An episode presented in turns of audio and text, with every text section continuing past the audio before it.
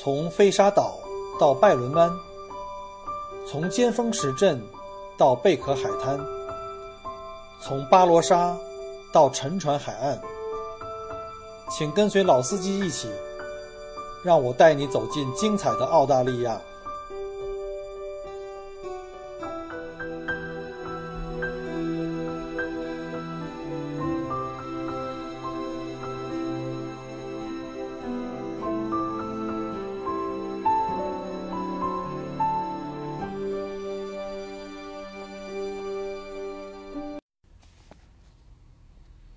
亲爱的听友，大家好，很高兴又跟您见面了。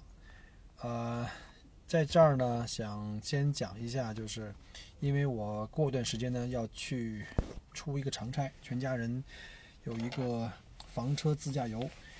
从墨尔本出发呢，一路会到乌鲁鲁。我们很多人呃在了解澳大利亚旅行攻略的时候，会知道澳大利亚有几个著名景点。就基本上是属于澳大利亚的这个地标性建筑啊！不要再跟我说悉尼歌剧院了啊，那个有点太搞笑了。呃，首先是大堡礁，我们知道哈，两千三百多公里长的这个全世界最大的这个礁群。第二个是大洋路，这个是在维多利亚州的一个明星景点啊，所有来过澳洲的人基本上都要去。第三个就是著名的乌鲁鲁，就是那块大红石头，也有人管它叫做地球的肚脐眼。我觉得叫地球的肚脐眼有点过分，可能是澳大利亚的肚脐眼。因为它在澳大利亚的最中间啊，是一个单体的一个石头啊，一个三百多米高，然后呢长是三公里多，然后呢一圈绕过来大概是这个不到十公里。呃，我们利用冬季啊，因为在澳大利亚的夏，澳大利亚中部呢是沙漠跟丘陵，那基本上呢是夏天是不推荐去的，因为夏天的温度相当的高，因为沙漠丘陵地带的话，现在最高温度可以达到五十度上下。所以我相信大多数人都都承受不了。另外一个春夏天的时候呢，澳大利亚西部也好啊，或者东部也好，尤其是在这个中北部地区的苍蝇是特别多的，多到你无法想象啊，基本上就不敢张嘴。呃，非要夏天去的朋友呢，我推荐你们要买一个那种养蜂人养蜂人啊，就养蜜蜂的那些那个蜂农们戴的那种帽子，这些戴前面带网子的，真的很可怕，你连单反都没法掏。你掏着单反上那镜头上可能站着七八只。好了，扯远了啊，因为我们要很快安排去乌鲁鲁去自驾游，开房车自驾。呃，攻略也都写好了，录书，我稍后呢会在后面给大家来慢慢的一集集播出。呃，因为这个周末哈就是要出发了，就是六月二十三号，二零一八年的二六月二十三号要出发了。呃，我会在这个路上呢会一期一期的慢慢录下来，把包括把我沿途的一些。看到的风景啊，一些介绍小镇啊、酒庄啊，都会讲出来。呃，但是呢，很遗憾的是呢，澳大利亚因为中部地段很多地方是没有信号的，就你可能呃去很多地方一整天开车都没有信号，所以我可能预期在未来的一周以后，因为我自驾预计十二天嘛，是二十三号出发，就是一周以后可能进入到澳大利亚的那个内陆的腹地，预计可能大概有五到七天是没有信号的。所以到那时候，大家如果觉得我失联的话，不要觉得很很突然啊。好了，那今天呢，我想跟大家聊一下在澳大利亚租房车自驾的一些要注意的事情。因为我们知道澳大利亚是一个适合房车自驾的一个国家，因为自然风光啊、自然景点资源非常非常多，呃，人又特别少。澳大利亚七百六十九万平方公里啊，全球第六大国家。啊，也是全球海岸线最长的国家，也是唯一占据一整个大陆的国家，人口才两千三四百万人，所以呢，就就是特别特别适合这个房车自驾，呃，而且不管在任何的州啊、城市啊或景点周围，都会找到房车公园和露营地，啊，非常方便，而且营地内的各种设施啊、配套都很齐全。呃，营地一般都在景附近，因为他们在营地在选择的时候，都是要么在大的城市或者重要的景区附近，呃，可以比较方便这些开房车的人的近距离的接触大自然，啊，而且可以全天候的享受美景。很多的那个房车公园，它就在景区里边，特别棒的位置。所以呢，如果你要是想以一种更加自由、更加悠闲的方式呢，来感受澳洲的话呢，那么房车自驾其实是一个非常不错的选择啊，这个是我非常推荐的。来到澳洲这么多年，呃，带别人和自己都去玩过几次，呃，就是离维州不太远，我们去过像南澳的这个袋鼠岛，非常值得去啊。只不过那次因为时间关系啊比较赶路。然后后来还有一次呢，是利用旺季的时间去了塔斯马尼亚岛。我稍后有机会的话呢，会把这两个地方的呃行程的这个路书啊、攻略啊，再录一期节目给大家。那说到这个房车自驾旅游，最容易想到的好处就是这个方便跟自由了。呃，你想在车上所有的设施都是一应俱全的，像车里有客厅啊、卧室啊、厨房啊、啊厕所呀，跟在家里一样啊，一样都不会少，只是稍微小一点。然后吃饭睡觉所有的问题都可以在车上解决，所以你不用对这个景点的酒店或餐厅啊有特别强的这种依赖，只要有有这个房车营地就好了。甚至有的那种大型房车，它的给就是自己的给养的这个功能比较强，甚至你一天甚至两天脱离营地都也还可以存活啊，都呃不像你自己租小车，那肯定要是住酒店的哈。那。先首先讲一下，那什么样的适合什么样的游客比较适合坐房车自驾呢？啊虽然说自驾游是一个很浪漫的事情，但是很多现实问题我们要先考虑清楚。首先就是要驾驶经验比较充足的哈。有的人跟跟人说我在国内经常自驾，每年都自驾出去哪儿？第一，你在国内开的是左舵车，而且一般都是开的是私家车，都是比较小的。在澳洲的房车呀都很大，最小的房车也是那种七八人坐的那种，呃商务车改的。呃，再往中号的话，就像一般都是加长版的海狮，或者雷诺，或者大众。啊，再往上的话，就可能还有更大的那种像货车改装的。像我们这次去的话呢，我们是租了一个呃，就是最大号的房车了吧？虽然不是最最大号，但是已经很大了，七米七长，呃，就是一个大卡车的那么长了。然后那个很高，三米多高。啊，这个对你驾驶的这个经验要求就比较高了，因为我长期开客车嘛，八十二座都开过。十四座也开过，然后房车也开过几次啊，都没问题。所以从中国来的客人，如果你原来是开左舵的，而且开家庭车的话，突然间一开一个巨大的一个一个房车，而且是右舵，很多交通规则又不熟悉的话，我建议还是要谨慎。可以从啊小车开始开起，先练起来，把交规啊、道路都熟悉了以后啊，循序渐进。因为我们看到很多中国人开这个开这个房车在中在这个澳洲游，甚至有一些人开这个小车在澳洲自驾游啊。简直很危险，就是我看见就是这么讲吧。昨天我在大洋路插一段哈，就让这个让我特别的那个什么无语。在大洋路的沿海岸线呢，大部分限速是六十到八十，但有一段路况非常不错的限速一百。前面有一个中国大姐，我百分之百的肯定她是中国大姐，在一个一百公里限速路上跑四十到五十，后面跟着一大堆的车。当然我相信她可能因为紧张嘛。第一次在这边开车，又是开右舵，然后这个路又弯来弯去又不熟。但是你知道吗？那顶上写的是一百公里限速，你跑四十的话，后面跟着几十辆车，你的你的心理素质那么好吗？我就觉得，而且是我其实我们都是很耐心跟着他。后来跟着他后面的车一个一个都在按喇叭强行超过他，因为什么呢？因为错过了好几个慢车让车点，他就不停。比如说你慢没关没关系哈，你要看到有那个就是 slow vehicle turn out 可以去给快车去让路的。你要是觉得后面车都你们你阻挡了后面的车的话，你不能按照限速的这个去走的话，拜托你靠边啊，找一个让车点，上面会有标记，大概有个几十米、一百米长，你可以慢慢的开进去，让别人先超过去，然后你再出来，自己慢慢像蜗牛一样爬，没有人管的。但是你想一下，二百多公里的大洋路这个路，你一百公里的限速，你跑五十的话，那所有人跟着你的话，我们这一天行程全完蛋了。行了，牢骚说完了，我们就是我就是讲一下哈，千万一定要对这个当地的交规和对这个熟悉。你开的慢没关系，谨慎也没关系，但拜托有让车点的话一定要让出去哈。OK，刚才讲过了哈，就是驾驶经验要要求比较高。另外一个呢，你的旅游的时间啊，设计的时间要比较充足，因为我们知道房车很大，速度又很慢，车很重啊，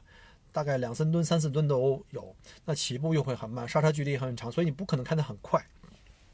而且呢，既然你是来体验房车的话，必须把这自己的心呢放慢下来，在一个景点多玩几天，在一个景区或在一个房车营地，自己做做饭、钓钓鱼、看看书、赏赏花，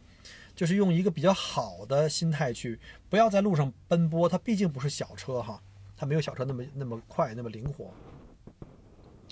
然后再有呢，就是你真是一个喜欢户外游的、喜欢简单生活，而且喜欢自己动手能力比较强的人哈。这个房车，因为你要自己打扫、自己做饭的，它跟住五星酒店和下餐馆去买饭，这个就是买现成的饭吃，这个完全不一样的。有很多人客人来啊，我们原来也接受这样的客人，就是来觉得房车玩很浪漫，自己又没把又没把握开车，那我们就雇我们的司机帮忙开，那也可以。然后呢，就就他们因为雇司机嘛，还要给司机提供酒店，那客人住在房车里，我们的司机住在酒店里。结果两天以后，客人受不了了，哎呀，自己要打扫这个打扫那个，因为那里还有卫生间，还有淋浴间。你上过厕所以后呢，洗过澡以后的废水都要自己到了营地去扔的，去给它倒掉的。一那种活他从来没有干过呀，所以就根本受不了哈。所以一定要想好这些，这些是那个要有的一些心理准备。那澳洲的房车公司非常非常多哈，我们出门在露营的时候，在各个营地看到各种各样的房车，各种牌子啊，全澳大利亚的和新西兰的这种大公司，像比较主流的几家，像阿波罗呀，还有像那个 Brace 和那个猫 y 啊，这都是比较大的公司。然后呢，我建议大家出来的话也选比较主流的公司，因为小公司的话，它的呃租借点比较少，而且可选车型也比较小。万一在什么地方就是你遇到问题的话，他们的技术支持能力也比较差。所以呢，我建议还是选比较大的公司。然后呢，我稍后会把这些主流公司他们的网站呢，也都是给提供在我的节目后面吧。另外呢，也有一家公司呢也还不错，像 Kia。呃，这个也是比较大的，专门做这种大型房车的公司啊。当然还有更便宜的，像那个 Backpackers，这比较适合那些背包背包客，或者是国际的那些留学生啊，就钱比较少，然后租那种比较破的车。嗯，那还有像 Autobar 更更便宜、更破的车。那说有没有更便宜的？还有，那就是 c 这家公司啊，专门收购那些就是比较烂的车，就是那些车都基本上外观都已经刮的不行了，很破。然后他们就把它给改装一下，甚至呢，车的外观破到都没办法去补漆了，那怎么办呢？就干脆拿拿涂鸦的办法，就是拿那种喷罐啊，在上面喷成各种，就拿油漆喷成各种那种就涂鸦的画。你在路上会看到很多这种有文艺范儿的这种小破车在路上跑，有的那个车款很旧，甚至都没有空调。我见过那种车都没有空调，呃，但是呢，这种情况我就不建议租了啊。大家出来玩的话，还是。呃，手头再紧的话就别租了，就自己去跟团玩了，就别租车了。这种的话，万一车坏在路上，嗯，我刚才讲过了，很多地方都没有信号，你前后都找不着人，你这你的整个行程就泡汤了。啊，另外呢，我们也知道这个 Brace 还有猫 y 还有 Backpackers，其实它是同一家的集团公司。啊，这些公司的车是互相串着用的，因为猫 y 是它的这个顶顶尖品牌，是比较比较豪华的一个品牌，就比较新的车，比较大的房车。然后呢？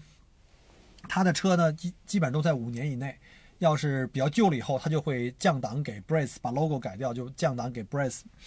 呃，就卖一个中端价格。然后再不行就降档给 Backpackers，可能更烂。就是就是里程越长、时间越长的车，呃，那个那个最烂的、最便宜的房车公司都是用这样的车。所以我建议的话，如果从中国来的话，就尤其你去的那个地方比较偏远的话，建议还是多花点钱吧，买一个就租一个比较好的房车，车况比较新。啊，不好意思啊，这个又有点花粉症，那个鼻子有点有点那个堵塞了。啊，那关于车型呢，我大概给说一下哈。车型的话，就根据车的尺寸和里面可以呃，就是乘坐跟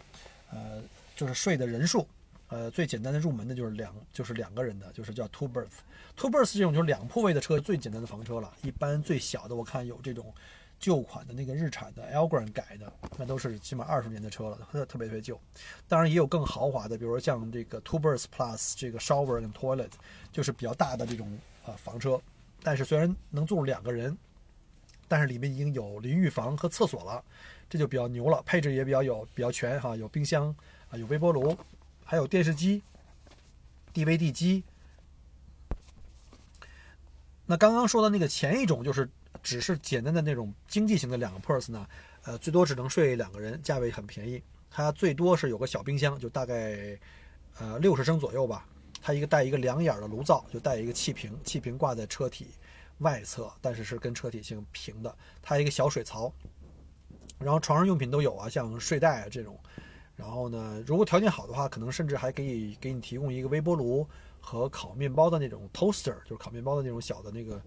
然后它那床呢，主要是在车厢里的一个类似像一个像海狮改装的嘛，后面是一个小的客厅，有那个沙发，白天当沙发，晚上把那桌板放下来就变成床了啊，这就是比较简单的。好，那再说一下三个 berth，就是三口之家可以租这种旅行房车，它也是可以由这个加长版的海狮改成的，然后沙发区呢晚上可以变成一个双人床，然后它的二层就上面还有一层呢，就是。呃，有这种活动板子可以拼成一张床，可以睡一到两个人。啊，这个比较适合两个大人和一个小孩儿，但是小孩儿不能太大。像我们家出去前两次都是租的这种高顶海狮改装的这种，啊，Freebirds。然后呢，当时我们家孩子比较小嘛，七八岁的样子，还可以给我们挤啊，他还可以自己上睡睡上铺。但是像我们家孩子十三岁，上初二了，已经一米已经一米八了，比我还高，比我还壮，所以肯定不行了。所以这次呢，我们就定了一个是 Four-birds，OK。还有一个刚才讲那个。高顶海狮啊，它那个虽然是两大一小，但是它不接受四岁以下，因为它没有那个放儿童座椅的那个，就是那个毛。呃，你要是放儿童座椅的话，就有专门的那种有毛的那个座位才可以。比如像我下面马上介绍这个这个这个四 birds，就是 four birds，就是放睡四个人成人的。一般睡四个成人及以上都是那种本体房车了。一般像用大众的奔驰啊，或者福特呀，啊，或者是依维柯呀这种货车或商务车改的。然后它都是基本都默认带厕所跟淋浴房啊，驾驶室跟那个后车厢的不用从开门下车再从另外一个门进来，好像海狮就得就得开门出车再从另外一个门进，尤其这个刮大风下大雨的时候这就比较尴尬。但是像四 bers 以上的话，都是这个驾驶室呢跟这个呃舱室后面那个睡睡房客厅啊都是连在一起的，就是你外面下大雨没没关系的，从里面走的啊，而且它都配有电视啊、DVD，甚至还有暖气、冷气。但是这种这种冷冷气暖气啊，就必须得到了这个营地了，就车停下来以后，因为车开着的时候是用车的那个发动机带动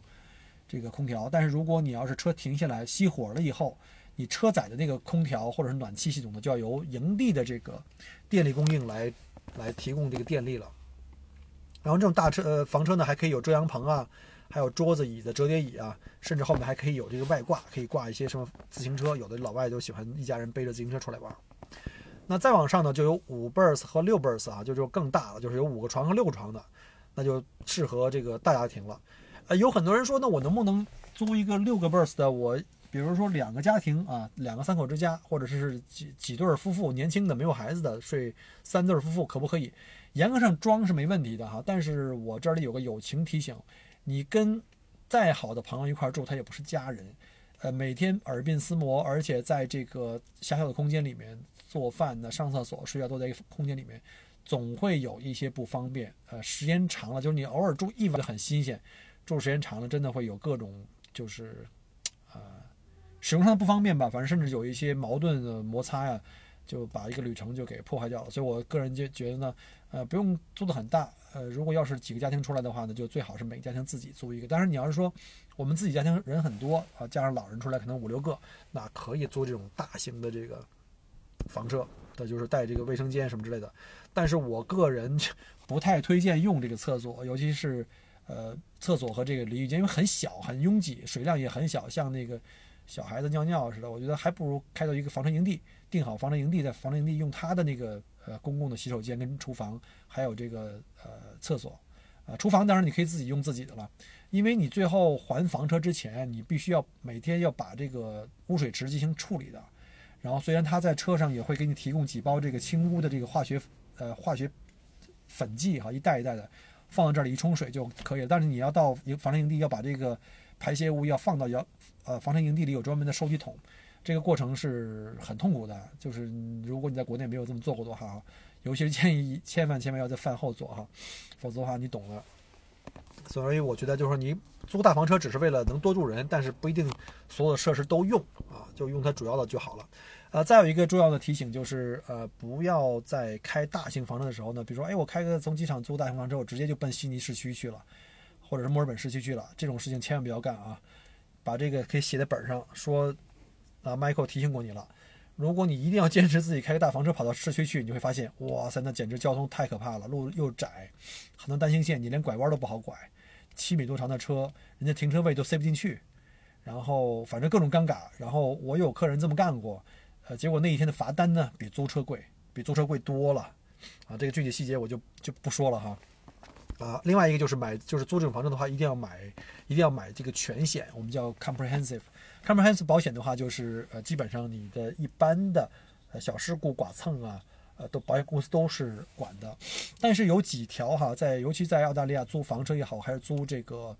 呃普通的小车哈，尤其是租房车哈，要提醒几点。租房车它有这个保险公司会有一些特别的条款是不保的，就即便是你买了全款，就是全保啊，叫 comprehensive 这种，任何的都都买了。甚至像我呢，我刚我这次买的保险就很贵，我买了大概五百多块钱的保险，车才一千二百多块钱。呃，我是把我我是另外还要把那个就是免赔额买到零。比如说你撞了这个车或者刮碰了这个车，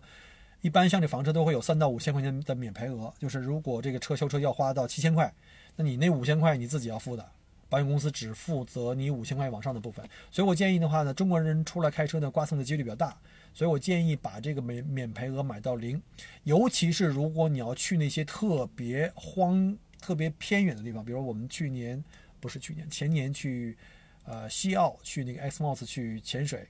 那就是我第一次撞死那次袋鼠，我就是把免赔额买到零，撞成什么样子无所谓，只要你人没关系，车还可以开，反正你能开回去。呃，车撞的任何烂的情况，一分钱我都不用花，我我比正常保险多花四百块，但是我会省掉了四千块，所以还是值的哈。尤其对于中国人来说，你看我在澳洲天天开车，我一年要开七八万公里，都你因为有的时候你避免不了小动物像袋鼠。它往你身上撞，它往你车里车车前跑，你有的时候根本没办法踩刹车，所以我就建议把这个保险和这个免赔额就跑跑到零啊，就买买买到零。然后呢，再说一下关于这个房车，你去做好车以后去验去验车去提车的时候，呃，一般都会有专门的工作人员会陪你一起把这个房车的各项功能啊都给详细的跟你过一遍，告诉你怎么用。有的房车公司它没有那么多人，在旺季的时候，他就会组织你看 DVD，就是它有一个说明，就是看让你看电视，他看半个小时。各种房车尺寸，让你怎么去使用各个部分。呃，现在大型房车公司呢也有这种中文的 DVD 了哈。我知道有一些公司有中文的 DVD 了，你可以去提前去问一下，然后看一下这个使用的一些要求，这是这是非常非常必要的。比如说煤气怎么接啊，怎么使用啊，怎么关啊？因为煤气呢，我们在做饭的时候才可以用，开过程中必须是关的，或睡觉的时候必须是关的。有的时候中国人经常忘掉，然后就有点危险啊。毕竟开着车，那个煤气罐还开着就不太好，或者睡觉的时候，所以一定要记住。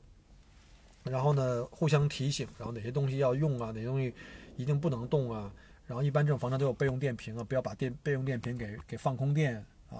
然后呢，如何在这个行车过程中，是不是要把这个冰箱给关掉啊？不，行车过程中的时候可以把空冰箱打开，停车的时候把冰箱关掉，到营地的时候接外界电源的时候再开冰箱，这样比较好。然后呢，演示这个功能看完以后呢，工作人员会带你把这车进行这个全车外观的检查，啊，一般这个租车哈，任何车都是这样的，就是确认这个车外观是没问题的，我给你的车是好的，你还回来哪要有有刮的话，那就要从保险走或者你来负责了。所以呢，大家要，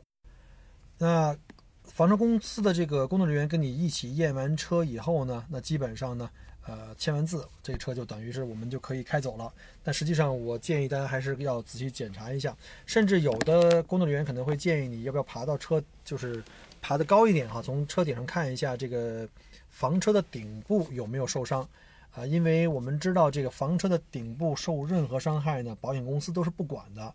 这里呢，我就特别的要提醒一下，就是关于房车的保险，它的房车保险比较。呃，这个严苛一点哈，就是像你这边你买了这种 comprehensive 这种保险，甚至像我一样，我们把这个免赔额都买到零了。但是呢，房车的车顶是无论什么情况下都不保的，因为我们知道澳大利亚很多的地方的停车场啊，像购物中心的地下停车场，一般都在一米九到两米之间。然后即便是地面停车场，我见过也就是在两米二或者两米三。呃，一般的房车都是很高，超过这个数字的，你都进不去的。但是很多人开惯了小车啊，他可能就忘了，就往里去，就可能是上面有这种，呃，提醒的这种角铁挂在空中，就限高的这种角铁会撞到你的车的顶棚，把车顶棚撞坏以后，这种是保险是不赔的，所以一定要注意。除此以外，还有一些规定，比如像，啊，保险公司呢会就是保险条款会规定说，不可以在日落以后和日出以前开车。因为澳大利亚很多地面就是很多地方的那个野生小动物非常多哈，尤其夜行动物出来很容易发生这种交通事故，视线不好，所以在夜间行车呢，保险公司是不赔的，就是发生了任何的这个交通事故以后。再有呢，比如像有一些野外的地区是，呃，非铺装路段，呃，是适合四驱车辆行驶的，这种的话，房车或者普通车辆的，它一般保险公司会给你规定，特别规定说，这种路面你是不可以去的，否则出现任何问题，保险也都失效。啊，甚至有一些地区的保险公司，它就是这个车公司，它会对这个呃行驶的区域都有限制。比如说我们在西澳坐过一次车，因为西澳很大啊，是澳大利亚最大的一个州，啊，占了澳大利亚差不多是四分之一以上的这个这个国土面积。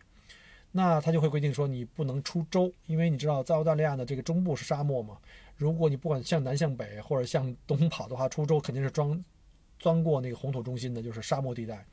那这个车很多很大一部分情况下，你可能要走一些非铺装路段，呃，路况比较差，所以呢，他会规定说你不可以出州。那你要说我就是不听，反正他也不知道嘛，开完我再开回来。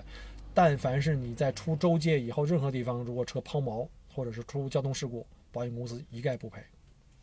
所以这个你们要把这保险的这个条款呢，一定要看看清楚啊。那拿到这个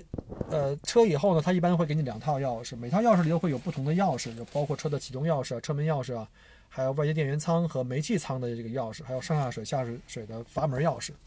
啊，你就大概有个了解就完了。它这个钥匙的从外观上看得很清楚，不会弄错的。另外呢，随车还有两根这个水管，上水啊、下水啊，这个也不要接错。上水一般就是给我们的净水箱。就用来吃饭啊，还有洗漱用的。那下水呢，一般就是污水池用的，比如说像这个就是，呃，接的中水啊，接中水，比如说可以给这个呃马桶啊，呃，可以给马马桶冲水冲马桶用的。但是我一般不是特别建议用马桶。如果有条件的话，在路边的时候可以用公共厕所，或者是到营地的时候用他们的公共厕所。因为坦白讲，就是再豪华的房车，它的卫生间都是比较小的。然后水流也很小，比如你像洗澡，它的那个喷水量简直没办法跟这个房车营地里面的那些公共的卫生间的，就是冲凉房去比。然后厕所也是特别狭窄，有的那个呃厕所那个马桶它是旋转的，就是平时冲里，你把它用的时候把它门关好，把它转过来才可以用。呃，而且呢，最麻烦的是每到营地都要把这些污水哈，包括粪便呢，就要呃放一点那个化学那个降解剂。然后就做清理，然后又把它倒到营地里面专门的收集桶里面去，有那种地下收集桶，挺很大的。然后呢，你还要去清洁、冲洗这个这个清洁这个污呃存污桶，然后再把它拎回到车里来，把它装上去，很麻烦。我就特别头疼这种事情。我相信大部分的游客都不爱干这种事儿哈。要你要实在有兴趣干，那一定记住吃完饭以后干啊。这个你懂的，这个简直这个就不美好了。然后呢？呃，这就讲过了哈，就是关于上下水这种东西，你要自己要做好。然后这个就是，呃，鉴于上述这些这些感想吧，反正强烈建议呢，这个就依赖这个路边的和公共的这个卫生间。呃，而且说实话，你洗澡的话呢，肯定洗个热水澡，哗哗哗的洗，要多洗一会儿，特别爽。还是营地的那种的话，就是没有可比性的。这这这种东西还是还是还是不太一样。车上的煤气罐一般来讲，它给你提供的，比如说五公升的也好的话，基本上五公斤的也好的，基本上够你用大概十天左右。除非你这天天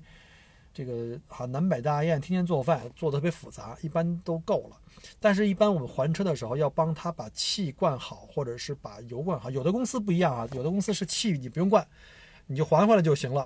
然后呢，油加满，就是跟普通租车一样，就把油加回来。但有的公司要求你要回来把气也给它加好，因为他要租给下一个人，他没有时间去加这气。当然，他你可以还空罐，但是他要去给重新再去加气，就要收你一个这个手续费哈，这个是要比较比较注意的。然后就是关于用电，这房车上配了电线，就它一根很长的一根电线，一般呃我们去租房车营地有两种，便宜的就是叫 unpowered，就是没有电源。呃，甚至也没有水，这比较适合帐篷，这是非常非常苦的一种啊，就当然也便宜了。然后另外一种呢，就是是叫 power side，power side 就主要是指的是有电源，还有上下水。这样的话，你就可以把那根长的电线呢，就从车里面延到这个外面那个呃电线桩上面去装。呃，接好以后呢，车里的所有的电器，像空调啊，冬天还有暖气啊，就是这种电暖气啊，还有像冰箱，甚至还可以有电视、微波炉、电水壶、烤面包机都可以用了。甚至我们可能还要带上什么电脑。更有夸张的，我还见着有人带着小音响，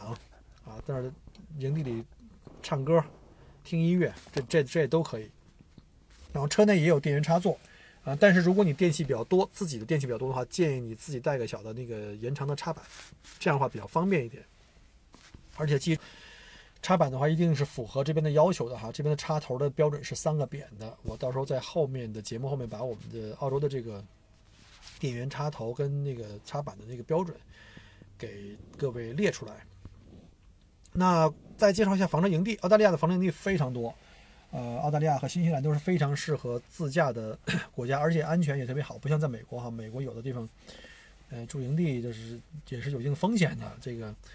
嗯，就是治安不太好的地地方。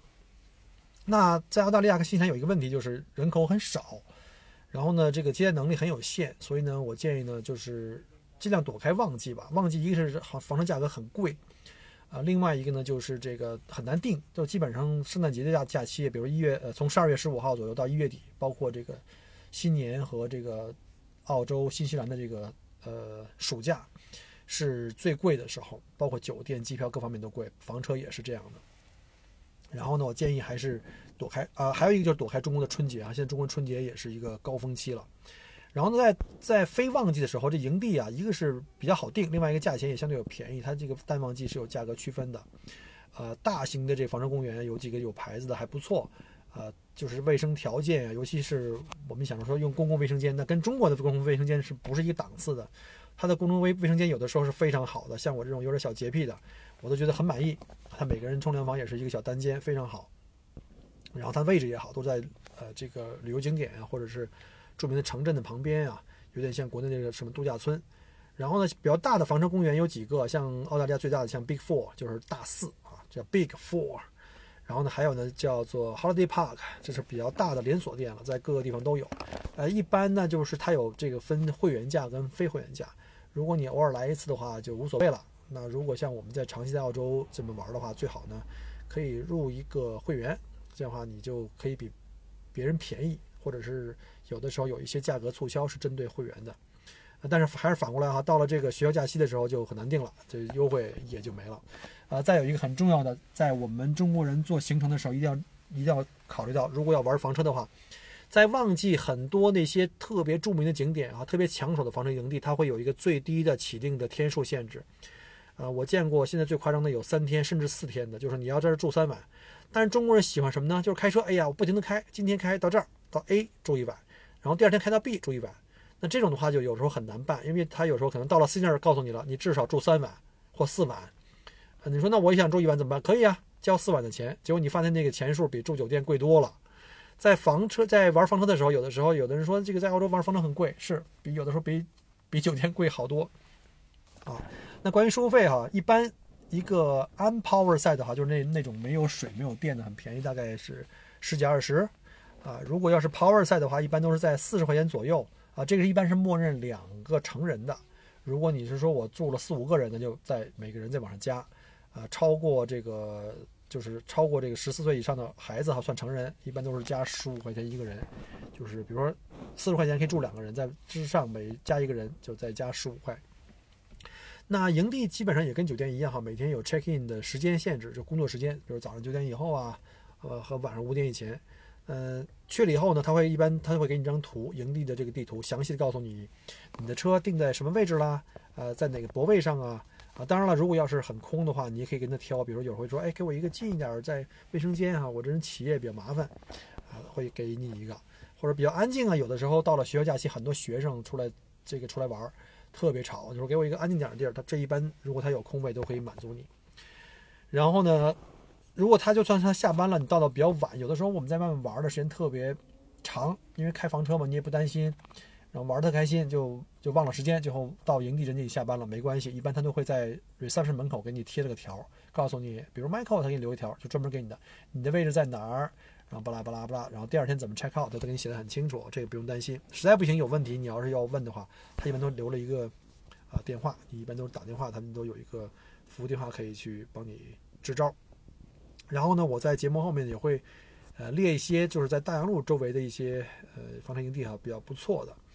呃，这个保险我刚才说过了哈，这大大家一定要买保险，而且买全险，一定买全险啊。呃，甚至我刚才讲过了，也要考虑这个把那个免赔额买到零。即便我在澳洲开车这么多年，如果我要是去这种比较荒凉的地方，我一定会把免赔额买到零。呃，保险嘛，都是希望这个钱白花的，因为一旦要发生事故的话，这个可能。赔的钱会非常非常贵，尤其是像房车。那再重申一下哈，房车的车顶是不保的，你买了什么保险都是不保的，所以一定不要钻到限高那个以内去。然后呢，另外一个就是尽量不要撞到小动物。一般有的保险公司就是只保车头的玻璃啊，其他的一些不保，所以他不鼓励你夜间开车啊，因为这种情况发生在夜间比较多。然后不要走这个非铺装路，不要走四驱越野的路啊，甚至呢有的地方可能不能出州。那再讲一下中国什么样的驾照可以开？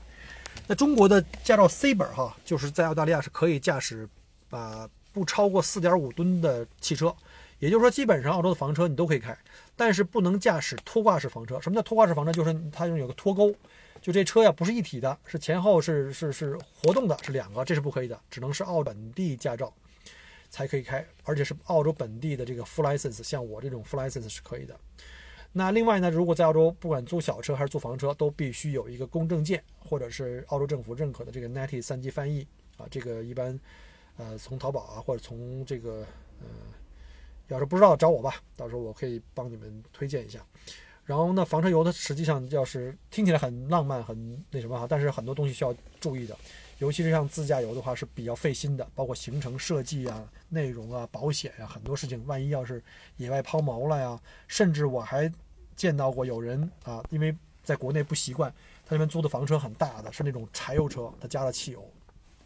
因为在国内就是加汽油，他自己的车加汽油啊，因为国内很少柴油车。结果你知道那种结果是很惨的，要把这个整个发动机和油箱要重新清洗，那费用可高可高了。所以这种事情，这种属于属于过失，凡是过失的，都是保险公司是不赔的。所以这个就你的这个整个行程都会被破坏掉，整个一个非常愉快的浪漫的假期就因为自己的一个不不小心。所以呢，如果没有真的百分之两百的把握，我建议还是跟团游吧，或者自己包车带司机这种。这样的话，你至少开车的那个人呢，也有机会。在车里欣赏风景啊，拍拍照，因为房车自驾也好，还是小车自驾也好，看起来好像挺浪漫的。但是你知道吗？其实我特别了解，开车的那个人全程过程中都比较紧张，他没有像坐在车里其他人那样可以把全程的这个风景啊很放松的可以全都给看过一遍。所以呢，这东西反正好坏参半吧，大家可以自己根据自己的需要去选。另外，这个房车速度很慢啊，那个我之前也讲过了，这个。这个有的时候看到那个中国驾自驾客，在在那个大洋路或在哪儿去开车，真的让我真的是特别无语。呃，车速慢没关系，一定要记住去让车啊，在这个有这个 slow vehicle turn out 在地方给别的快车后面的车让车。老外一般不会闪灯按喇叭，在澳大利亚如果他要是闪灯或按喇叭的话，那种情况就已经很严重了，基本上就跟在中国他追上你把你别停，给拉出来给揍一顿是一个效果。啊，这边人呢，他一般表示不满，他就会离你车很近。就我曾经试过这个，在限速一百的公路上，我已经限速一百了，他还嫌我慢，他的车鼻子紧贴着我的车尾巴，可能车距我估计可能在两米左右，因为我从反光镜开可以看到他的表情啊，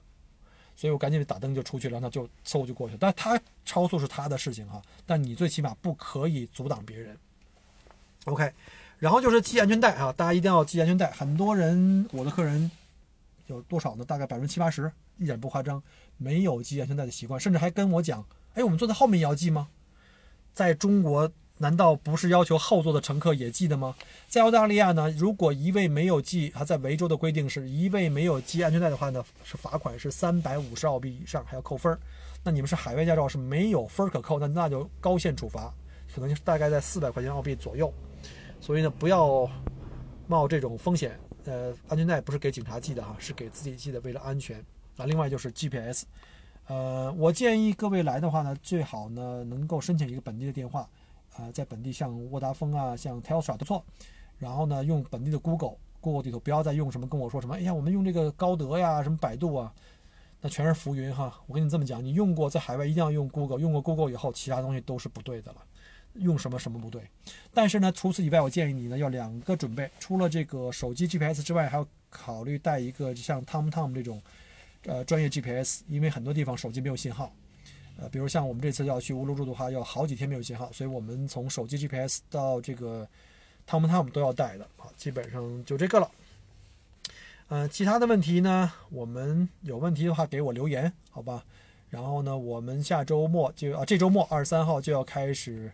乌鲁鲁之旅，然后沿途我会争取录一些小的节目，呃，争取在有信号的时候可以给大家更新，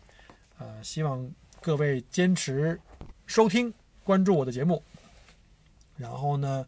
如果喜欢的话呢，拜托你帮我转发到朋友圈，介绍给其他的朋友。那这期节目就到此结束，我们下期再见，我们乌鲁鲁见，拜拜。